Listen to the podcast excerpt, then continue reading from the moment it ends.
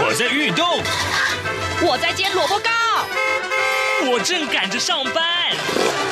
哦，我要赶着去上课啦！这个时候，我们都在听夏志平制作主持的《早安台湾》。早安台湾带给你最热门的时事访谈，最感动的人物专访，最直接的民意表达。对，让我们一起收听《早安台湾》。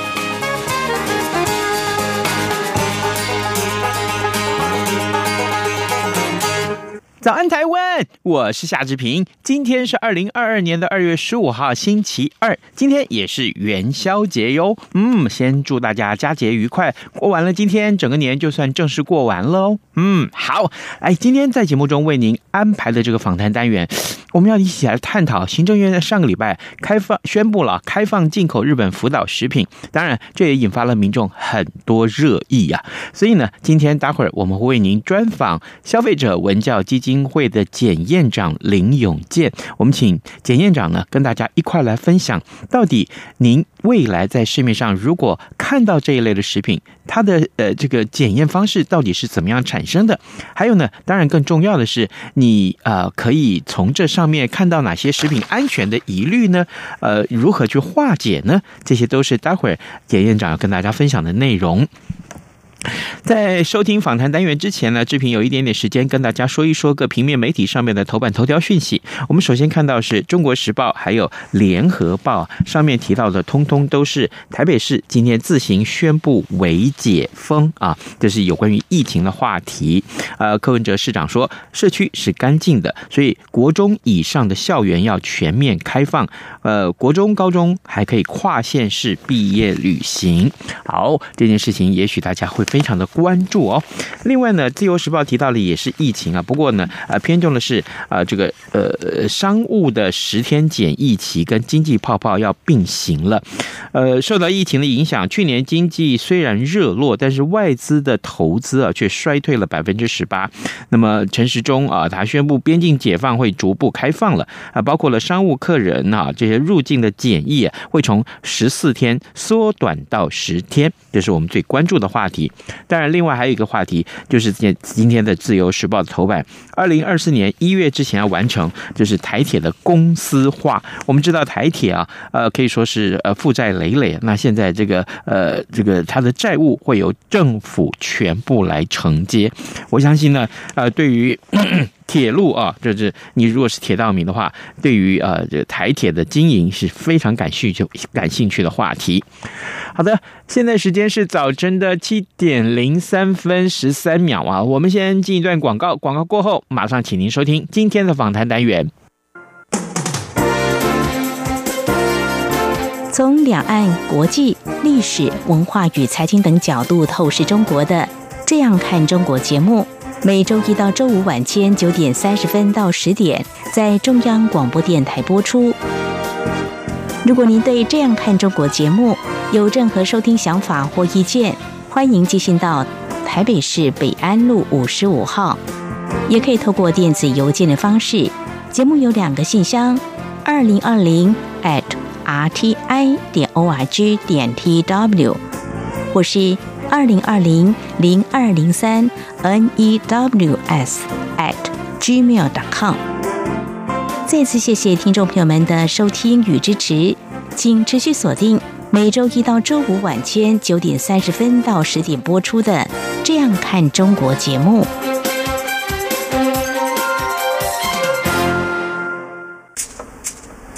早安，台湾，你正吃着什么样的早餐？吐司加火腿蛋，咬一口，然后收听中央广播电台。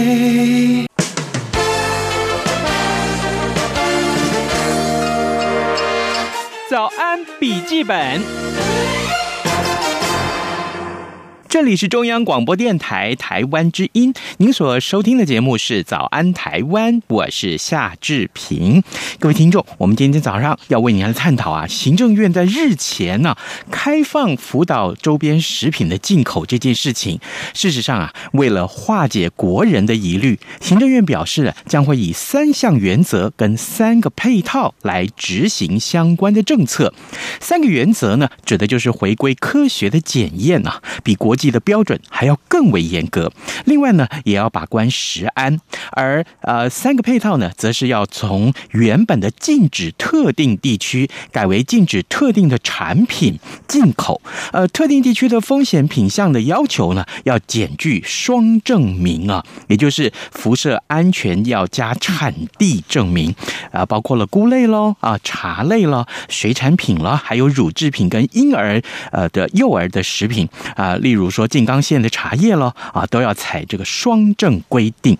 好，这个。边境百分百要来检验福岛的五个县市的这个食品，所以呢，今天我们在节目里面要为您连线访问的是消费者文教基金会的检验长林永健，我们请检验长为消费者来解惑，您所担忧的这个食品安全疑虑，应该要怎么去化解呢？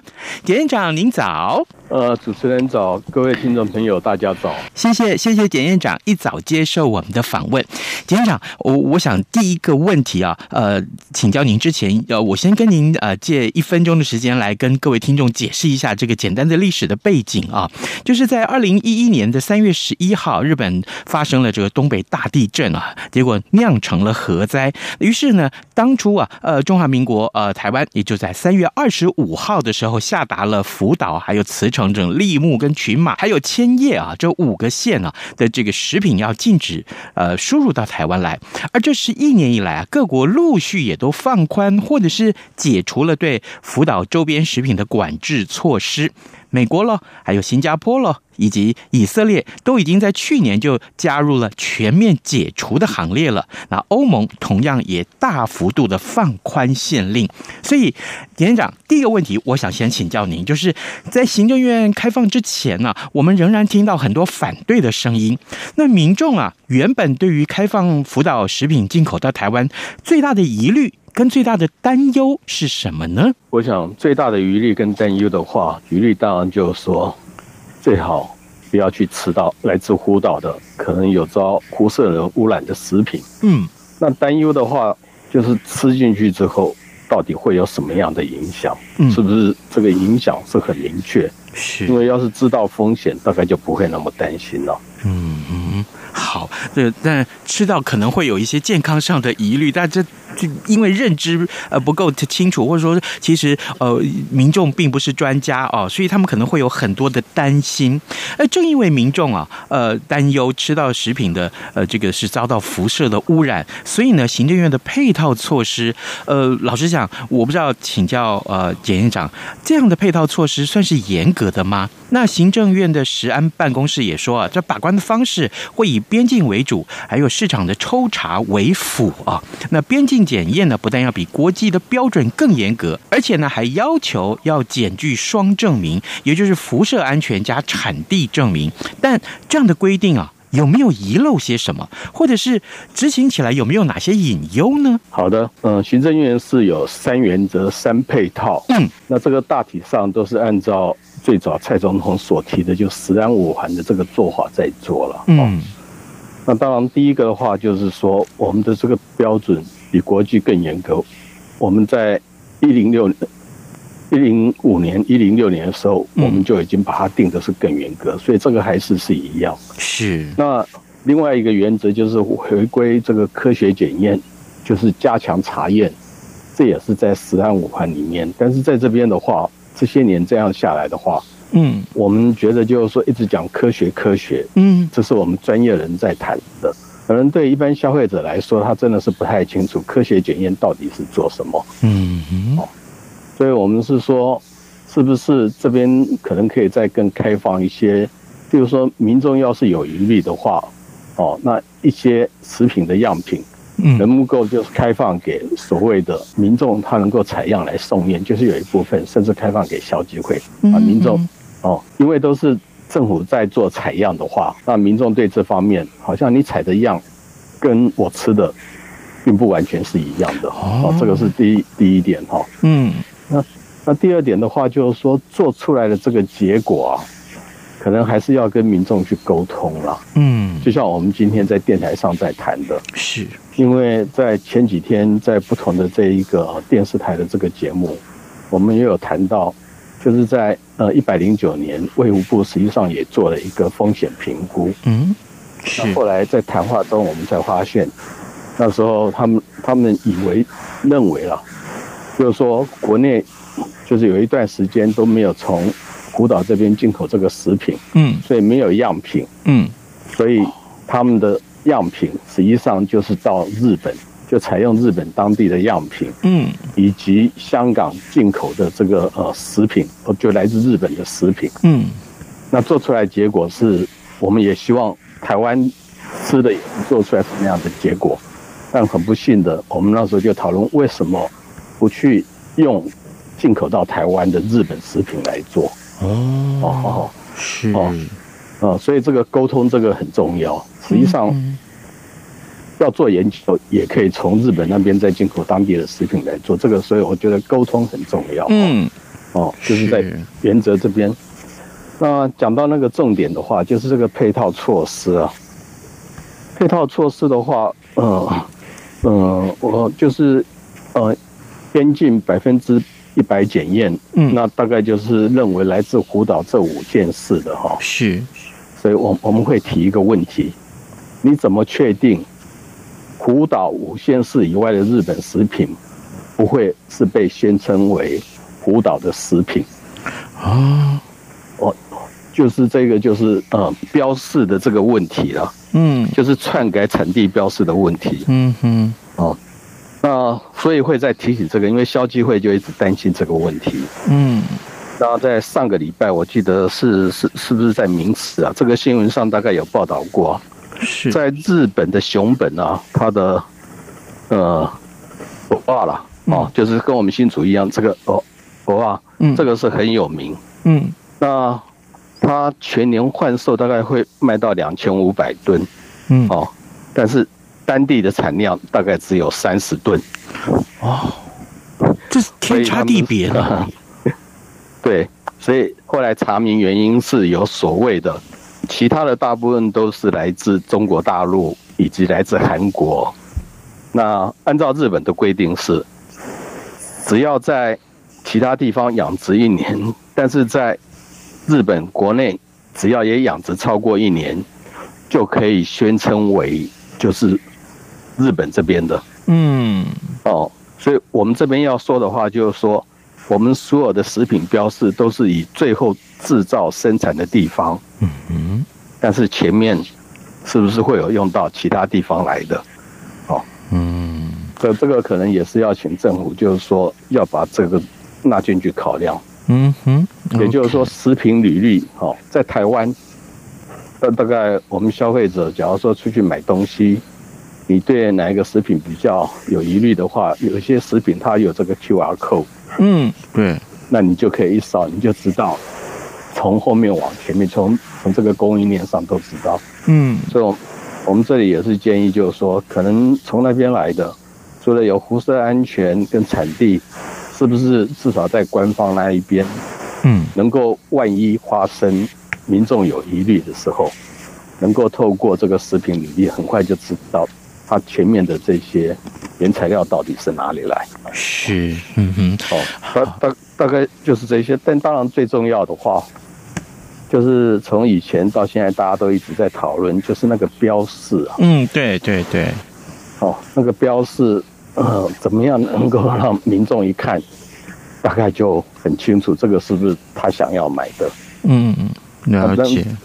对，那这一这一个的话，呃，假如说按照我自己的话，我我真的只是就是去看产地，嗯，其他的。我看不出来什么是，可是问题来了，就是说这些标示有没有作假，会不会被这个不孝商人篡改？这件事情可能是大家更关注的吧？对，所以我们就是说政府的三个配套的话，哈，嗯，我刚刚讲我们是按照十安五环，但是十安五环的第二环就是生产管理。嗯，但是因为今天我们是从国外进口，所以在生产管理这里我们是无从着力，所以我们就必须要去从生产履历能够有个连线，万一哦民众有疑虑或是有发生状况，所能够在第一时间就告诉消费者说这个有问题，那这个应该就是厂商要先把这个先下架。是哦，那这样子我觉得。总比以后发生一段时间之后才去了解问题的话，才去告知说这个有问题，这个伤害影响会更小一些。当然，有可能那个时候万一发生这些事情的时候，可能也也会损及到政府的威信吧。对，就是日本政府跟台湾政府。的微信都会受到影响嘛、嗯？是是是，好，各位听众，今天早上志平为您连线访问的是消费者文教基金会的检验长林永健啊。我们请检验长呢在节目中为大家来探讨这个呃非常其实是严肃的话题，也就是呢呃过去这段时间以来啊，这过去这一个多礼拜以来，大家讨论最热烈的这个热门新闻，行政院在日前开放啊呃这个福岛周边的食品的进口，当然呃一切的这个公告程序。确定之后，应该是在二月底就可以确定开放进口。那么再加上这个时程的这个运送啊，还有呃这个开始申请的话，可能三月初最快三月中吧，民众应该就可以看得到这个呃在市面上看得到买得到啊这些所谓的从呃福岛五县啊进来的这些食品。所以呃，检验长，接下来我想请教您的是啊，民众的忧心啊，其实就是有关于食品安全这件事情能不能被确实的把关？那万一啊？呃，吃到了遭到辐射污染的食品，对身体会造成哪些个健康上面的影响啊？这件事情啊，常常在讨论到吃到其他有害物质的时候，是最需要了解的。所以，检验长，我们知道辐射剂量其实也存在我们生活的周遭嘛，对不对？那如果就食品来看，检验的标准是什么？人体如果食用的话，有没有一些安全值是那个临界点？这个问题是跟我们以前在讨论，一般我们说农药啊、重金属啊，或者是食品本质是不太一样哦。因为像食品添加物、农药或重金属，其他的这一些对身体有害的这一些，大概都可以透过实验去做出来说，会影响的剂量到底是多少。嗯，但是对于遭受这一个所谓的呃。放射能污染的这一些哈，我们不可能去做这些实验了。是，所以这些大概就是基于以前的，应应该就是说，二战之前、一战之前的话，有的一些数据，大概就会定一些就是剂量的标准。嗯，哦，剂量的标准，譬如说，我们现在会讲就是铯一三四跟铯一三七。嗯，那我们就是定它每公斤大概就是五十贝克嘛。嗯哼，哦。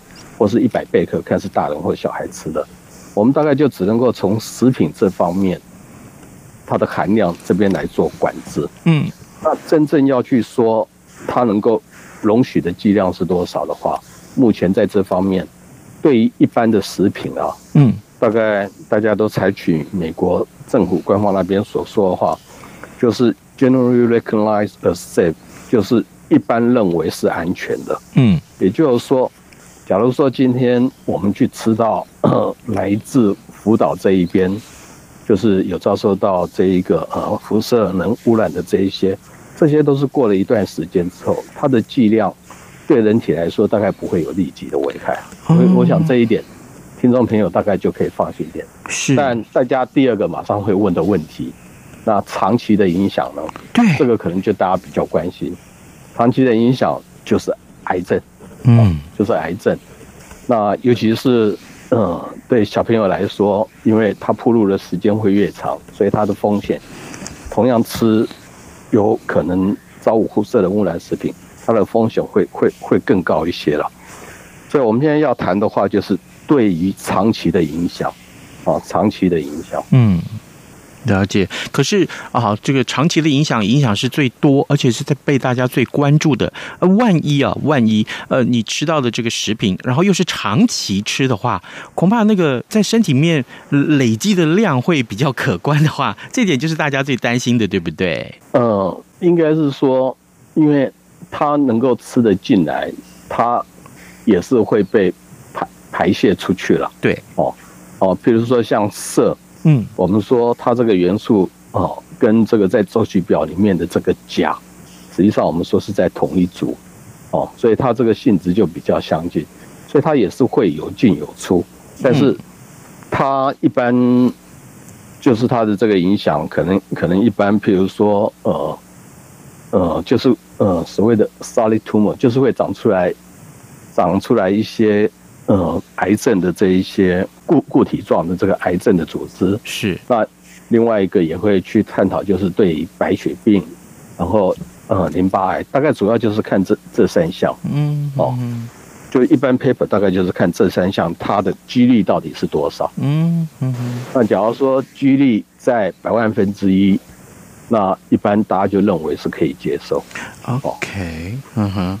好，呃，百万分之一啊，这个这个数据可能要请各位听众呃先记下来这个数据，因为呢，到时候其实很多的讨论恐怕会围绕在这样的一个标准上面，所以人体大概所能一天或者是大量能够承受的这个量啊，可能也是大家最关切的。我相信到时候大家如果说真的有过这样的案例发生了，呃，或者说是这个呃更多人来关注的时候，这个恐怕讨论的数据会会一个一个慢 慢慢慢。被落实哦，对我，我觉得就是刚刚所说的，就是说我们一百零九年有做过一份调查，嗯哼，那那份调查做出来是，嗯，这个几率是蛮低的了，嗯，好，但是这个蛮低的低到我是觉得跟国际间的比起来是是稍微低了一些了，嗯哼，那最重要是它的食品是来自日本本地的以及香港的，哦，所以或许政府应该。就是就这件事，我觉得就是从我们是呃二零一一年嘛，福岛的这一个核电厂发生意外嘛，嗯，那我们就就开始禁用一段时间了。那禁用一段时间之后，我们在资料库里面应该还是有还有一些监测的一些数据哈，嗯，或许可以拿出来再重重算一遍。了解，我相信值应该也不会高到哪里去了，嗯，因为政府都有在把关，但至少对民众来说。有这些科学的，然后是大家都可以信得过的数据，可能会比较心安一些。嗯哼。各位听众，今天早上之平为您连线访问的是消费者文教基金会的检验长林永健啊。我们请检验长在节目中为大家来解惑。事实上，如果说将来真的你你在市面上看到的这些福岛的周边食品的进口的话，呃，可能你要你心里面的疑虑啊，呃，其实是不用太过担心。为什么呢？因为我们看到的是相关的数据的检验。其实目前来看的话，呃，这些个呃质数值啊，那质质量其实都看到的大概都还在安全的范围之内。检验长，我们最后还有一点点时间，我想请教您最后这个话题，就是，其实根据这个时程的估算，刚刚我也跟听众朋友报告了，二月底以前大概可以一切的这个开放的流程可以走完了。那所以消费者应该很快就可以在市面上看到跟买到这些开放之后进口到台湾的食品了。那消基会是不是对民众有哪些个提醒？也就是说呢，在选购这些产品的时候，我们要特别注意哪些个细节？比方说了，我们要认。证明哪些标章了？我们要注意哪些说明了？坦白讲啊，有些食品啊，从日本进口来，哎呀，都是日文啊，民众不见得都懂日文，那这时候该怎么办呢？我我觉得这一个可能就是我们的通路商或是我们的大卖场吧，他们大家都在那边买的，嗯，他或许也可以去参考日本他们的通路商的做法，嗯，他们有两种做法，一种的话。他可能就是说，把所有这一些食品单独摆在一区，就是说这个是福岛来。哦，那他们把它单独摆一区，是因为从福岛来的那一区的食品都有经过双重的把关，所以它摆在那一边，表示说我不怕你来检验。嗯，哦，那当然，另外一方面，他们也是在鼓励，是不是说，同样是呃，就是福岛以外的这些这些日本的民众。也能够因为这样，然后去购买福岛这边的这一些呃商品，也就特别把它标示出来了。是，这是这是通路商或许可以可以做的。那第二点的话，可能就是也是一样，看通路商他是要怎么样，因为我们大概大概就是说，一般消费者不太可能直接买到。嗯，哦，那就是看在这个中间过程是不是政府或是呃进口商。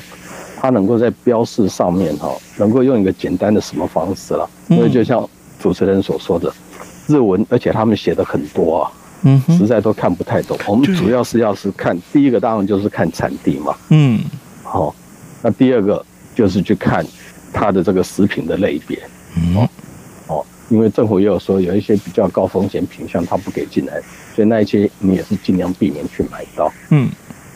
了解，可是那现在这个呃标章的这个简化的这个问题，就是说一般的呃民众如果说还是对于安全有疑虑的话，像刚刚检验长您跟我们所说的、所分享到的，就是说民众买到这些食品，他能不能自己去送验？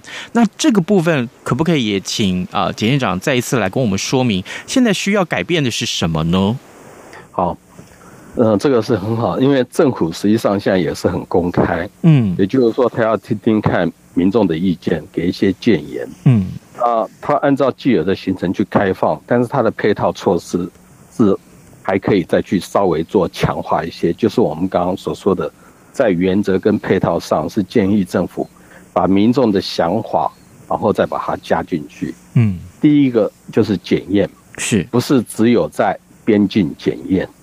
后市场的抽检也是很重要。嗯，我们刚刚也在说，假如说他今天他实际上是湖岛，但是他改用我说京都好了啊，我比较常去的地方，嗯，变成是京都的，那这个就已经在你边境检验就检验不到它了。嗯，所以，我们我们一般的检验，一个是从工厂的地方，那这个工厂我们管不到。对，第二是工厂他自己送测，这是我们国内的三级检验、三级品管。那第三个的话，就是在后市场的抽测。嗯，那现在政府说的话，他是只有在边境检验，他认为只要透过边境检验，有问题的都不会到市场上来。嗯，这个是我们觉得比较担心的破口会在这里。是，所以刚刚就说的。回归科学检验，应该是要回归科学采样和检验。嗯，那所谓采样，就是开放一些检验的这一个呃能量，那由政府提供经费，让民众送样。嗯。是回归科学的采验啊，在这个跟检验，但采样跟检验是非常重要的。如果说呃只有检验的话，那么其他先前一个重要的工作，如果采样也要客观，那这样才可以让所有的安全工作能够呃全部被落实啊。